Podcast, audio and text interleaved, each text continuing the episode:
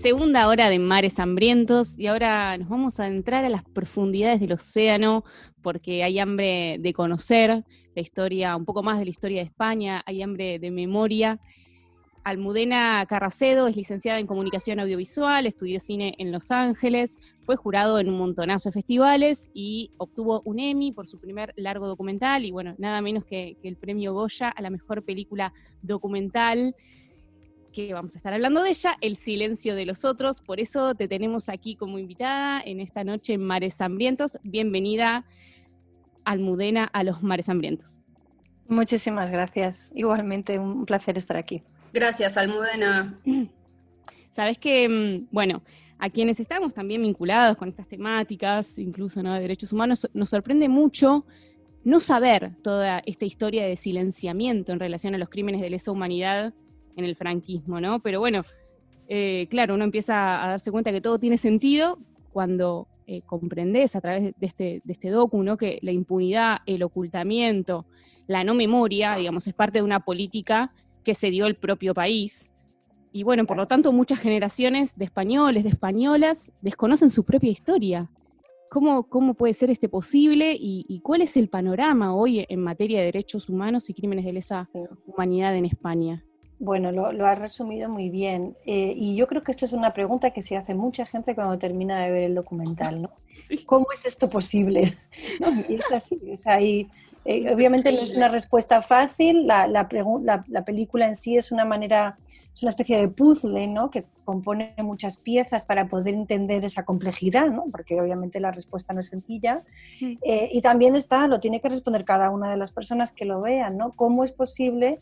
No ya no ya lo que pasó, ¿no? Porque tú puedes argumentar, bueno, es que lo que pasó, pasó, ¿no? Eh, pero ¿cómo es posible que siga pasando, ¿no? ¿Cómo es posible que en el 2020, que ya estamos, siga habiendo cientos de, de, cientos de miles de desaparecidos en España, siga habiendo torturadores que no son juzgados, siga habiendo mamás y papás y hermanos, hermanas de bebés robados que siguen buscando? Y, y ya sabes que los números en España de bebés robados son brutales. Estamos hablando de un número superior a 30.000. Entre 30.000 y 300.000 se estima y no se sabe, claro.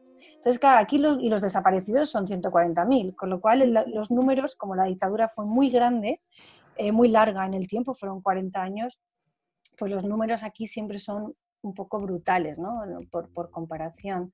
Sí. Eh, y ese es el problema que nos enfrentamos efectivamente si en la transición a la democracia se establece, a democracia se establece un pacto de silencio en el que se considera casi grosero ¿no? hablar de lo que ocurrió, eh, nos encontramos en 2020 con generaciones que no saben nada, generaciones que vivieron durante el franquismo y las nuevas generaciones que nacieron después del franquismo tampoco saben nada, porque no se estudia en los colegios, no se habla en las familias y en la calle poco a poco poco a poco se va hablando. Y esto yo creo que es el, el, cuando me preguntas dónde estamos, ese es el gran cambio que ha ocurrido en los últimos cinco años realmente, ¿no? Mm. Que ya está en la agenda política y está en la agenda cultural y la gente empieza a hablar de ellos. Nuestro documental es parte de esa ola, no es la única, ¿no? Es, estamos hablando de la lucha de, de, de muchas miles de personas, de organizaciones durante muchos años, sí. pero sí es parte de esa ola y de llegar de llevar ese tema sobre todo a la gente joven que, que, que, que alucina, claro, cuando, claro. cuando se entera de todo esto. Pero la currícula educativa tradicional todavía no, no, no, no, forma parte, imagino. No, la tradicional no. Una de las cosas que hemos hecho, claro, como documentalistas buscamos lo que, donde nos encontramos, ¿no?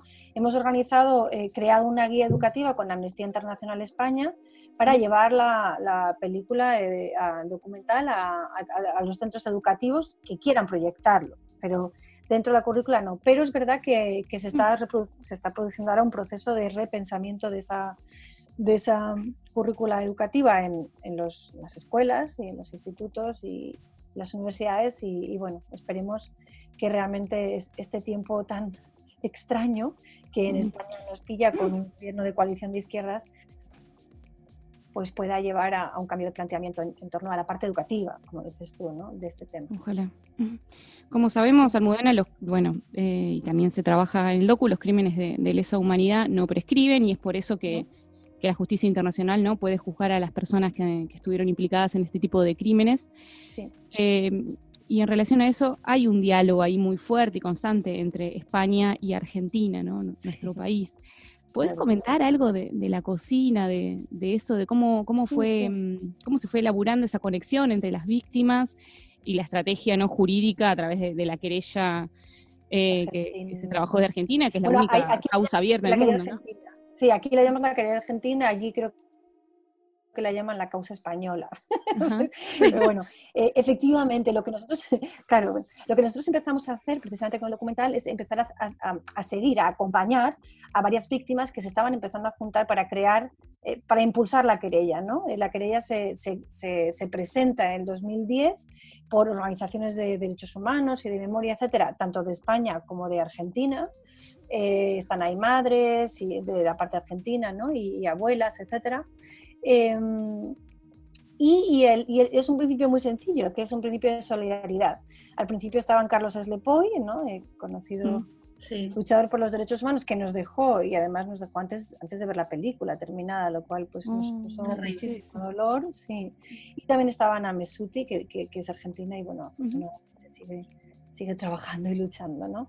Em, entonces, el, principio es un principio de solidaridad y, lo curioso es que yo siempre llamo a esto casi una historia poscolonial, ¿no? Realmente a, raíz de, que España fue realmente el primer país que juzgó a, los militares de la Junta, ¿no? Recordemos que Stilingo sigue cumpliendo condena en España, mm. eh, se produce un fenómeno casi de retribución o de feedback, es decir, bueno, pues si España puede juzgar los crímenes cometidos en Argentina y en Chile, ¿no? Eh, si recordáis con, con Pinochet, etcétera, eh, que fue detenido a petición de un juez español, Baltasar Garzón, entonces, ¿por qué no puede ser de la otra manera? Y ahí es donde empieza esta idea nosotros empezamos a grabar en 2012, dos años después, ¿no? cuando se produce un impulso de las víctimas para eh, generar un movimiento social alrededor de esta querella que estaba un poco pues, paralizada. ¿no? Em, y claro, se produce un proceso muy bonito, porque ahora son ya no son las víctimas argentinas las que vienen a declarar a España, sino que son las víctimas españolas las que, como se ve en la película, van a declarar a, Argentina, ¿no? Em, y se encuentran además con un país eh, con una una relación con la memoria completamente diferente, ¿no? Las víctimas siempre decían, y supervivientes, ¿no? Decían, es que claro, aquí somos héroes y en España somos apestados, ¿no? Somos terroristas. Y aquí nos encontramos con el taxista, con esto, con la otra, y todo el mundo nos trata de héroes y nos hace sentir valorados y válidos, ¿no? O sea, es, y ese es un poco el proceso también que narra la película, esa, digamos, acompañamos a estas personas en su proceso de búsqueda hacia la justicia. Recordamos que estamos hablando con Almudena Carracedo, em, codirectora del documental El silencio de otros. Y Almudena, bueno, en nuestro país, como, como decíamos, eh, las madres y las abuelas de Plaza de Mayo son quienes a nosotros eh, nos van guiando en el camino de ellas.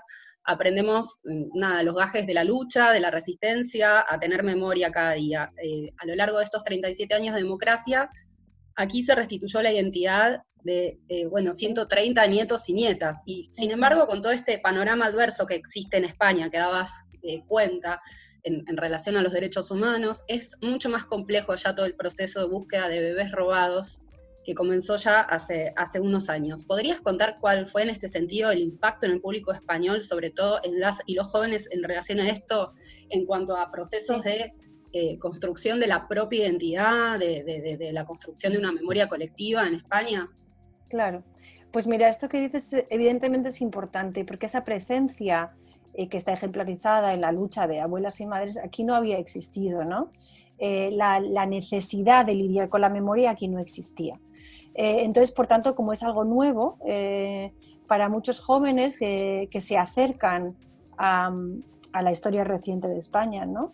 Eh, y a esta memoria perdida, le supone casi una, eh, es una confrontación muy grande, como sabes, con, con, este pasado y con este presente, ¿no? Gente que se entera de repente porque pregunta por fin por qué la foto del abuelo tiene carteles en francés detrás y se entera que no, que el abuelo no estaba de vacaciones, que el abuelo fue un exiliado en Francia, ¿no? Cuando era un niño. Eh, o que pregunta qué pasó con la abuela tal, que me habíais contado que se murió de no sé qué, resulta que fue fusilada, ¿no? Cuando esta gente empieza a encontrar eh, su historia familiar y a reencontrarse con esa memoria perdida, ¿no? Em, y es un proceso en el que estamos todavía inmersas, ¿no? Y inmersos todos realmente. Eh, en ese sentido, por eso el trabajo que hemos hecho con la película, date cuenta que la terminamos en el 2018 y llevamos dos años, hemos estado dos años a tiempo completo, todo el rato, dedicados a su difusión, ¿no? a llegar a los colegios, a llegar a centros culturales, a llegar a proyecciones. Y una cosa absolutamente preciosa que ha ocurrido en ese proceso es que también gracias a los premios, ¿no? Se ha acercado un público muy diverso. No un público ya convencido, sino un público diverso. Eh, de gente mayor que ya conoce la historia o conoce parte de la historia, un público intermedio que creía conocer la historia y, la mayor parte de las veces la conoce, y un público joven que no tiene ni idea. Y se producen esos debates, esas conversaciones de los conversatorios que los llaman ustedes, ¿no? en los coloquios, en el que un chaval joven eh, abraza a una señora, que no un chaval que no sabía nada, abraza a una señora que no conoce, que acaba de contar la historia de su familia, ¿no? Y esos procesos de reencuentro son, son muy importantes y no ha habido ese espacio, ¿no? Eh, una de las cosas más bonitas que ocurrió con el documental aquí en España es que conseguimos proyectarlo en televisión pública, es decir, para que pudiera llegar no ya a los cines, que es donde tuvo pues una repercusión súper fuerte, pero en televisión pública para que todo el mundo pudiera verlo. Bueno, se produjo una movilización eh, viral casi a través de WhatsApp, eh, animando a que la gente lo viera, ¿no? O sea, ni un salón sin memoria, ese era un poco el lema, ¿no? Claro. Eh, y, esa, y fue absolutamente espectacular. Fuimos número dos en trending topic en, en Twitter, el presidente de España tuiteó, también la oposición, claro. Em, se fueron 47.000 tweets esa noche eh, sobre la película, sobre los temas de la película realmente, ¿no? Por tanto, se produjo eh, pues esta conversación, ¿no? social y cultural sobre este pasado desconocido y que es muy importante para nosotros siempre es esta idea de es presente no es pasado, es el legado del pasado en el presente, por tanto estamos hablando del presente que nos atañe a todos, ¿no? Eh, Almudena, yendo un poco, bueno, revisando, haciendo un poco de archivo sobre el recorrido de la peli, vemos que Claro, o sea, en, entrevistas que te han hecho en radio o televisión, cuesta mucho por parte de, las y los comunicadores hacerte preguntas en relación a estos temas. No saben bien cómo preguntar, sentimos hay cierta incomodidad, como que les da... preguntando bien. no, pero los, allá comunicadores como que al, em, ser comunicadores como españoles también les da como un poco de calor preguntar sobre, eso. Sí, sin duda, sin duda. y es muy importante haber instalado como parte de la campaña de impacto, se, se, llama ya en algunos países en relación al cine como toda esta difusión de la peli. Y reflexionando un poco sobre, sobre varios temas generales, en, en, este caso en particular hay un factor que juega muy fuerte y que está presente en todo el documental. Incluso, bueno, después de haber sido estrenada la peli, pareciera que este factor sigue operando muy fuerte. Eh, hay muchas personas esenciales de, de, la película y en el camino hacia la querella argentina que ya no están. ¿Cuál es tu reflexión sobre el tiempo y el paso del tiempo en este documental? Sí, pues claro, el tiempo es, ese, es esa gran losa, ¿no? Eh, yo siempre digo dos cosas. La, parte triste es que es obvio que el tiempo, por un lado, juega en contra nuestra, ¿no? Se nos van yendo los testigos directos, se nos van yendo los luchadores y las luchadoras, ¿no? Se nos fue Carlos, eh, se nos fue Ascensión Mendieta, se fue Darío Rivas, eh, ahora se ha ido Chato Galante, ¿no? Recientemente y todavía seguimos llorando estas. Estas pérdidas, ¿no? que sin embargo nos han enseñado tanto. ¿no? Eh, por tanto, hay urgencia, ¿no? hay urgencia para poder hacer justicia a estas personas y a sus familias.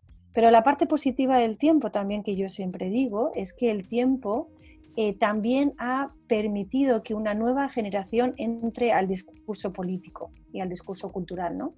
Eh, y esto es muy importante porque ahora la narración, la narrativa de lo que ocurrió, no pertenece exclusivamente a la gente que la diseñó, ¿no? que diseñó la transición. Ahora ese discurso ya nos pertenece a una generación posterior ¿no? y a las generaciones que vienen. Y se puede repensar, ¿no? Eh, reescribir ¿no? la historia para incluir eh, todos estos relatos que, se han ocultado, ¿no? Entonces, esa es la parte positiva que yo veo del tiempo, ¿no? Que, que, por, que, por, un lado es triste y por otro lado permite también eh, una apertura también con la distancia del tiempo, es cierto, ¿no? Eh, para poder pues repensarnos como sociedad, ¿no? ¿Qué, ¿Qué, presente queremos? Entender este pasado para entender cómo queremos cambiar el presente y, y, y el futuro también, claro. Total. Bueno, esto en relación al tiempo que decías también un componente muy claro, ¿no? O, tiene que ver con una función emotiva muy, muy profunda que, la peli te, produce, ¿no? Como que cala en, fibras muy delgadas de, la sensibilidad para quienes lo estamos viendo, ni me imagino para quienes están allí siendo de algún modo protagonistas, ¿no? Estas personas mayores.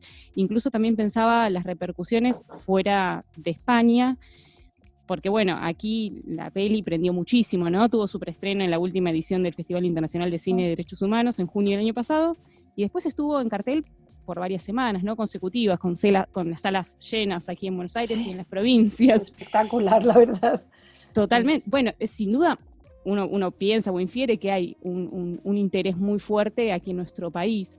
Eh, en ese sentido, queríamos saber si, si tuvieron experiencias similares en otros países y también si aquí en Argentina eh, después tuvieron nuevos contactos. Por ejemplo, hace un, hace un rato, digamos, antes de, iniciar esta charla con vos, charlaba con una amiga que, bueno, tiene sus, sus antepasados eh, españoles, ¿no? Y, decía que a partir de la peli que vio en el marco de, digamos, del año pasado, eh, fue un disparador para iniciar una búsqueda muy personal, ¿no? Y muy familiar. No debe ser el único caso estas cosas son súper bonitas y la historia es que muchas veces no eres capaz de, entender el impacto total de la película mm. porque no lo conoces, ¿no? O sea, eh, todas estas cosas están casi, como dicen en inglés, serendipitus, ¿no? Serendípitas, que no existen en castellano.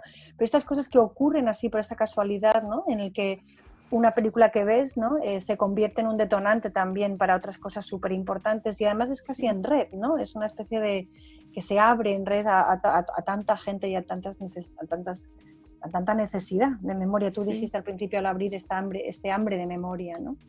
Eh, por eso es muy bonito. Nuestra experiencia a nivel internacional, eh, pues es que ha sido espectacular porque nosotros no, cuando estábamos haciendo la película, esto sí es verdad, no entendimos la repercusión tan grande que podía tener a nivel internacional. Nosotros queríamos incluir aspectos internacionales de cómo otros países incluyen memoria pero lo, que no entendimos es que lo que pasa es que la película se convierte en un espejo. Entonces, cuando el espectador está en España, pues eh, siente, recibe una serie de cosas, ve una serie de cosas y la película genera una serie de cosas. Pero cuando el espectador está en Argentina o las espectadoras están en Noruega, te mm. digo, países como Finlandia, donde me han dicho, es que, claro, esta película nos hace pensar en nuestros crímenes. Es como, pero en Finlandia también, o sea, ¿no? Eh, cuando estás en Estados Unidos las comparaciones son obvias, ¿no? Los, em, pero, pero en, casi todos los países donde hemos estado se produce esta, esta reacción de cuáles son nuestros fantasmas, que hemos, cuál es esta mierda que hemos metido debajo de la alfombra y con la que tenemos que lidiar ya, ¿no? Eh, por tanto, se produce una, una conversación siempre muy, muy bonita y, y, algo un poco que rescatar de lo que tú has dicho, ¿no? Es que esta conversación también eh, parte de la empatía, ¿no? Y parte de la emoción, que es algo importante, ¿no? Porque lo que creo que hacemos en el documental es utilizar las, herramientas del cine, eh, la belleza, la empatía, la estética, ¿no? También la parte artística, ¿no? Los silencios, las imágenes, para generar una empatía, es decir, para que las espectadoras se sientan Em, que son los personajes, ¿no? Se sientan en la piel, y esto es una expresión en castellano muy bonita, en español, ¿no? Sentirse en la piel del otro significa que caminas en esa piel, ¿no?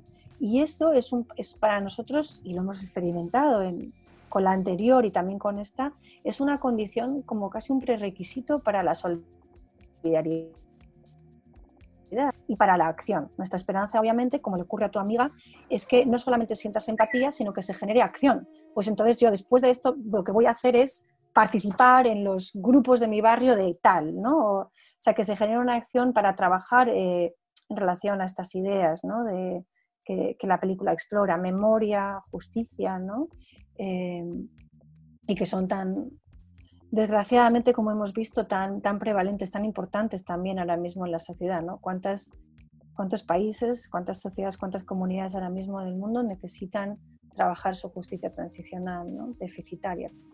Eh, bueno, Almudena, em, yendo como un poquito a otro, a otro plano, por ahí más bien del recorrido en, tu carrera, digamos, vos te formaste en Madrid, en Los Ángeles, sos comunicadora, directora de fotografía, bueno, ni hablar que haces un, trabajo desde un abordaje integral en tus producciones, también lo fue así en tu, en tu primer largo documental, Made in LA, que habla de otro tipo de opresiones, como las que sufren tres inmigrantes latinoamericanas en talleres textiles allá en Los Ángeles. Eh, ¿Hay algo sobre tu manera de hacer cine, una manera de, encarar, de hacer un cine de impacto? ¿Con quiénes te identificás? ¿Qué directores te influenciaron? ¿Y, cuál es el panorama de, los y las cineastas jóvenes en este sentido en España?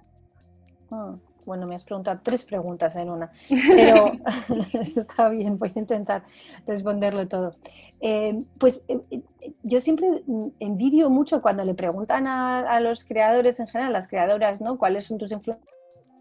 Si tienen una persona. Porque en mi caso creo que soy, soy víctima, ¿no? Tal vez, o producto de, una confluencia de, factores muy grandes, ¿no? Y de influencias, ¿no? y de cierta manera lo, lo curioso es que cuando yo empecé a sentirme más a gusto es cuando conseguí aunar mi faceta de activista con mi faceta de creadora, ¿no? Ahí es cuando me di cuenta que era más útil eh, haciendo cine, ¿no? Pero es, donde empecé a sentirme menos eh, enfadada como activista, por así decirlo, porque empecé a sentir que lo que hacía sí tenía un impacto, un efecto directo real, ¿no? Eh, como dices, en, en, los dos documentales que he hecho, realmente, aunque son 20 años de mi vida, porque el primer documental fueron 5 años de producción, Em, y tres años de difusión, y el segundo han sido siete años de producción y dos años de difusión, con lo cual son casi 20 años. Em, son, están cocidos a fuego lento, pero, pero bien hechos, hechos con, amor, poquito a poco, ¿no? Eh, pero un factor fundamental es que yo soy la cámara, ¿no? O sea, por tanto, esa conversación que se produce con la cámara realmente se produce conmigo. Por eso en los dos documentales yo creo que un factor identitario de los dos, bueno, aparte de que los dos son, son, los dos, son las dos querellas, además, en busca de una dignidad, ¿no? Pero es que... Em, eh, existe muchísima intimidad, ¿no? Es que el espectador se puede identificar con las y los protagonistas. Eh, pero de influencias tengo muchísimas. Eh, fíjate que yo tengo muchísima influencia del cine mudo, aunque no se ve reflejada ahora mismo en, en los documentales, ¿no? me influyó muchísimo Barbara Kapoor, por ejemplo, ¿no? Me influyó Jan Ruch, o sea, todo un poco el, documental de cine directo de Verité que, empezó a hacerse, pero también las aplicaciones desde el punto de vista de los derechos humanos. O sea, realmente la primera obra que yo veo que, que, tiene que ver con la memoria y que se me engancha en la tripa, así, o sea, que me duele, igual que yo veo a la gente ahora que, que le duele, ¿no? Cuando ve mi película, fue La memoria obstinada de Patricio Guzmán, que es como... Claro.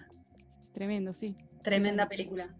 Claro, es el, yo creo que ese fue el primer referente que me impulsó a decir, ¿por, qué se me engancha aquí? ¿Por qué me duele tanto ver a esta gente en Chile ¿no? llorando en los institutos por esta historia? ¿no? Y a raíz de ahí eh, empieza esta búsqueda también interna ¿no? de cómo lidiar con esta deuda que siento que, que, tengo ¿no? Eh, a través de lo que creo que sé hacer o, poco a poco voy aprendiendo a hacer, mejor dicho, ¿no? porque siempre vamos aprendiendo. Em, por tanto, digo que las referencias siempre son muchas ¿no? y, muy generales. En España ahora, para tu tercera película, eh, pues eh, el problema que tenemos en España es que no hay financiación para las artes, ah. hay, hay poca financiación para el cine y hay casi nada de financiación para documentales. Seguimos siendo la hermana pequeña del cine, aquellos apestosos que hacen estas cosas y de vez en cuando les sale bien, ¿no? Eh, y ahí es donde tenemos que generar un proceso similar al que ha experimentado Estados Unidos, por cierto, ¿no? En el que los documentales son películas documentales. Por eso yo veis que siempre hablo de película. Es documental, pero es una película, no es un reportaje de televisión, que, que son maravillosos a veces y que tienen su espacio, pero yo siempre, digamos, hago la, la diferencia entre un artículo de, de periódico, ¿no? que es como un reportaje, y una novela, un libro que se pone en la estantería, que esas son las películas, ¿no? y en este caso las películas documentales. Así, bueno, ese es el trabajo que venimos haciendo en España, un poco también formación eh, y creación, ¿no? Para, para generar productos culturales eh, potentes, ¿no? Y también, en los casos a los que sea apropiado, que puedan generar un impacto social o una incidencia social, que dicen en México que es muy bonito esa idea de incidencia, ¿no? Eh, y ayudar a crear cambio social.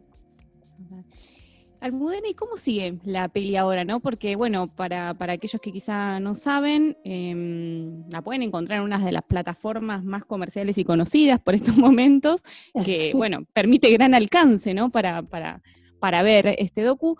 Y mm, en el sentido, bueno, saber un poco cómo, cómo sigue el camino, recordar las redes sociales y también para hacer justicia, digamos, a la pregunta, me parece que todos nos hacemos, si sabés cómo sigue la situación de, la querella, ¿no? ¿Cuál es el estado de situación actual? Bien, bueno, con respecto a la película, sí, después, de, o sea, hemos estado dos años intensos que, que realmente culminó con una proyección en Naciones Unidas en Nueva York, con el relator de Naciones Unidas eh, que, es, eh, eh, que, es, argentino, Fabián Salvioli, maravillosa persona, el redactor por la verdad, la justicia y la reparación, las garantías de no repetición, que viajó a Nueva York para estar con nosotras, ¿no? y realmente esto fue además el 26 de febrero, o sea, mm. nada antes de que nos, nos cerraran el mundo, ¿no? Antes de la pandemia. Por tanto, fue realmente como un cierre esto que ha pasado con, con, esta plataforma, como dices tú, pues ha sido algo un poco inesperado, que es maravilloso también, porque estamos, eh, en España se ha visto muchísimo, en Estados Unidos se ha visto, en Canadá también, pero en América Latina tenemos ese, ese dolor, ¿no? De que quien no lo haya visto en cine en Argentina o quien no lo haya visto en cine en México o en los festivales que ha estado en toda América Latina, pero es un sector de la población muy pequeño, eh, no la puede ver, ¿no? Entonces, aquí por lo menos se permite que la gente que tiene esta plataforma empiece a verla y todos sus allegados, como sabemos, ¿no? Eh, bueno, nuestro objetivo es que pueda llegar más y más, obviamente, por eso cuando lo anunciamos en, redes, ¿no? Somos arrobas eh, Silence of Others, eh, dijimos un paso más, ¿no? No es el paso final, en ello estamos, en esta lucha para que, todas y todos la podamos ver. ¿no? La querida argentina sigue avanzando, el bloqueo fundamental se produce en España hasta ahora, nuestra esperanza es que con este gobierno de coalición de izquierdas realmente por fin se pueda desbloquear desde aquí, pero la jueza sigue trabajando. Es alucinante que esta señora, a su edad, tiene una energía y una fuerza. Yo sé que en Argentina es un personaje controvertido, aquí se la adora profundamente, es amada por, por la mitad. Perdón, hablamos de la jueza María Romilda Servini de Cubría, que tiene más de 80 años sí, efectivamente, esta señora, por eso digo que tiene una energía que yo no sé de dónde la saca, yo digo, yo de mayor quiero ser como ella, ¿no? O sea, eh, y ella eh, hoy justamente, creo hoy o ayer, eh, ha lanzado una nueva, un nuevo llamamiento para, para que testifique Martín Villa, que es uno de los imputados en la criminal argentina, el 2 de septiembre veremos a ver qué pasa, porque si no es una cosa, es otra, porque se ha ido postergando, ahora con la pandemia se volvió a postergar, eh, bueno, y esa es la esperanza. La tristeza, como dices tú, del tiempo es que no solamente se lleva a las víctimas y supervivientes, ¿no? sino que también se lleva a los victimarios. Eh, Billy el niño, que, es uno de los torturadores de la película, se fue un mes después de Chato. ¿no? La diferencia entre los dos es que Billy el niño ha muerto como un torturador, eh, ¿no? odiado en, las comunidades y, Chato se ha ido, bueno, ha sido trending topic Chato, yo creo que se habría, pues, te habría partido de risa porque ha sido trending topic en España ¿no? Eh, y se ha ido como un luchador por la libertad eh, y por los derechos humanos. Así que, bueno, por lo menos el juicio de la historia está hecho y ahora tenemos también que hacer el juicio de los humanos, ¿no? Para que la jueza pueda llevar a cabo, este, pueda continuar este proceso. Almudena, ya te vamos a tener que despedir de estos mares hambrientos. Muchas gracias por hacerte este espacio para conversar con nosotras. Un, honor, digamos, traer tu laburo, el laburo también de tu pareja, tu compañero con quien codirigís, digamos. Eh, una película de un, gran valor cinematográfico, narrativo y, un valor importantísimo para la reconstrucción de, la memoria, ¿no? Em, así que te vamos a despedir. muchas gracias a vos a vosotras eh, y vosotros. Aquí decimos vosotras y vosotros, pero de vosotros me parece maravilloso. Estamos en, estamos en ello, en ese proceso aquí también de transición lingüística. Eh, y bueno, y a todas las personas, obviamente, que, que siguen luchando ¿no? Eh, por la memoria en Argentina y en el mundo entero, claro. Y la justicia, importante, ¿eh? justicia con mayúscula, es. importante no olvidarla. Que así sea, Almudena, gracias.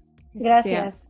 Despedimos a Almudena Carracedo, una de las directoras de la película documental El silencio de otros que recomendamos altamente de Mares Hambrientos.